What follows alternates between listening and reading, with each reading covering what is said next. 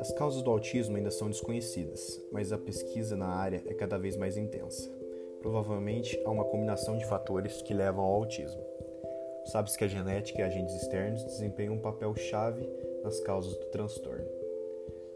De acordo com a Associação Médica Americana, as chances de uma criança desenvolver autismo por causa da herança genética é de 50%, sendo que a outra metade dos casos pode corresponder a fatores exógenos, ambiente de criação.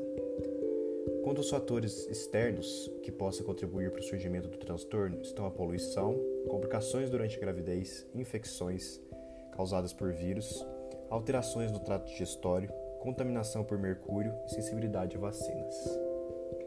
Falando nelas, ainda se acredita muito que algumas vacinas possam causar autismo em crianças. No entanto, não há qualquer relação entre elas. Pesquisadores concluíram que os benefícios das vacinas são maiores do que os riscos. Fatores de risco. Alguns fatores são considerados de risco para o desenvolvimento do autismo, como sexo. Meninos são de 4 a 5 vezes mais propensos a desenvolver autismo do que meninas. Histórico familiar. Famílias que já tenham tido algum integrante com autismo correm riscos maiores de ter outro posteriormente. Da mesma forma, é comum que alguns pais que tenham gerado algum filho autista apresentem problemas de comunicação, de interação social eles mesmos. Outros transtornos. Crianças com algum problema de saúde específico tendem a ter mais riscos de desenvolver autismo do que outras crianças. Epilepsia e esclerose tuberosa estão entre esses transtornos. Idade dos pais. Quanto mais avançada a idade dos pais, mais chance de a criança desenvolver autismo até os 3 anos. Buscando ajuda médica.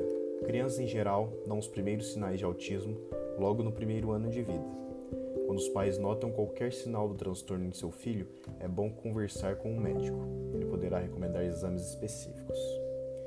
Os comportamentos de criança que indicam alerta são não responder com um sorriso ou expressão de felicidade aos seis meses, não imitar sons ou expressões sociais no primeiro ano de vida, não dizer nenhuma palavra antes dos dois anos, perder habilidades sociais e de comunicação em qualquer idade. Diagnóstico do autismo. O diagnóstico de autismo pode ser feito por um médico, pediatra ou até mesmo por uma equipe multidisciplinar, através da análise de sintomas. Geralmente, ele é feito antes dos 3 anos de idade, já que os sinais de transtorno costumam aparecer cedo. O autismo inclui um amplo espectro de sintomas, portanto, uma avaliação única e rápida não pode indicar as, re as reais habilidades da criança. O ideal é que uma equipe de diferentes especialistas avalie a criança com suspeita de autismo.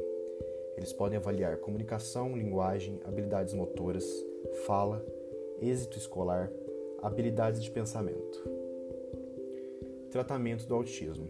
Não existe cura para o autismo, mas um programa de tratamento precoce, intensivo e apropriado melhora muito a perspectiva de crianças pequenas com transtorno. A maioria dos programas aumentará o interesse das crianças, com uma programação altamente estruturada de atividades construtivas. Os recursos visuais geralmente são úteis. Principal objetivo do tratamento é maximizar as habilidades sociais e comunicativas da criança, por meio de redução dos sintomas do autismo e de suporte ao desenvolvimento e aprendizado. Mas a forma de tratamento que mais tem êxito é o que é direcionado às necessidades específicas da criança. Um especialista ou uma equipe experiente deve desenvolver um programa para cada criança. Há várias terapias para autismo disponíveis, incluindo terapia de comunicação e comportamento, medicamentos, terapia ocupacional, fisioterapia, terapia de discurso e linguagem. Existem diversos programas para tratar problemas sociais de comunicação e de comportamento que estejam relacionados ao autismo. Alguns focam na redução de problemas comportamentais e na aprendizagem de novas habilidades. Outros procuram ensinar crianças a como agir em certas situações sociais e a se comunicar propriamente.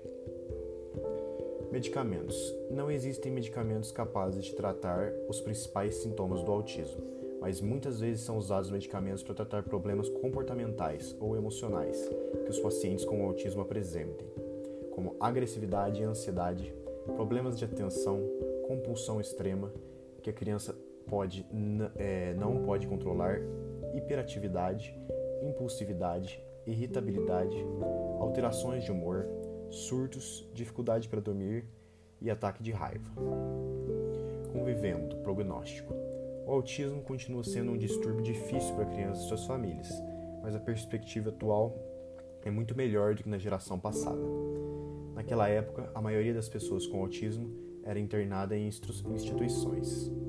Hoje, com o tratamento correto, muitos dos sintomas do autismo podem melhorar, mesmo que algumas pessoas permaneçam com alguns sintomas durante toda a vida. A maioria das pessoas com autismo consegue viver com suas famílias ou na sociedade. A perspectiva depende da gravidade do autismo e do nível de tratamento que a pessoa recebe. Procurar a ajuda de outras famílias que tenham parentes com autismo e por profissionais que deem o suporte necessário aos, aos parentes também é uma alternativa interessante.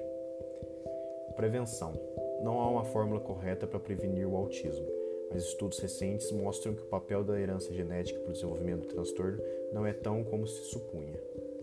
Os genes desempenham 50% das chances de uma criança vir a ter autismo, ou seja, em pelo menos metade dos casos não há muito o que fazer contra a genética humana, mas os outros 50% correspondem a fatores externos, muito relacionados ao ambiente em que a criança cresce e a hábitos comportamentais. Isso abre um campo enorme de pesquisa, especialmente no que diz respeito à prevenção do autismo.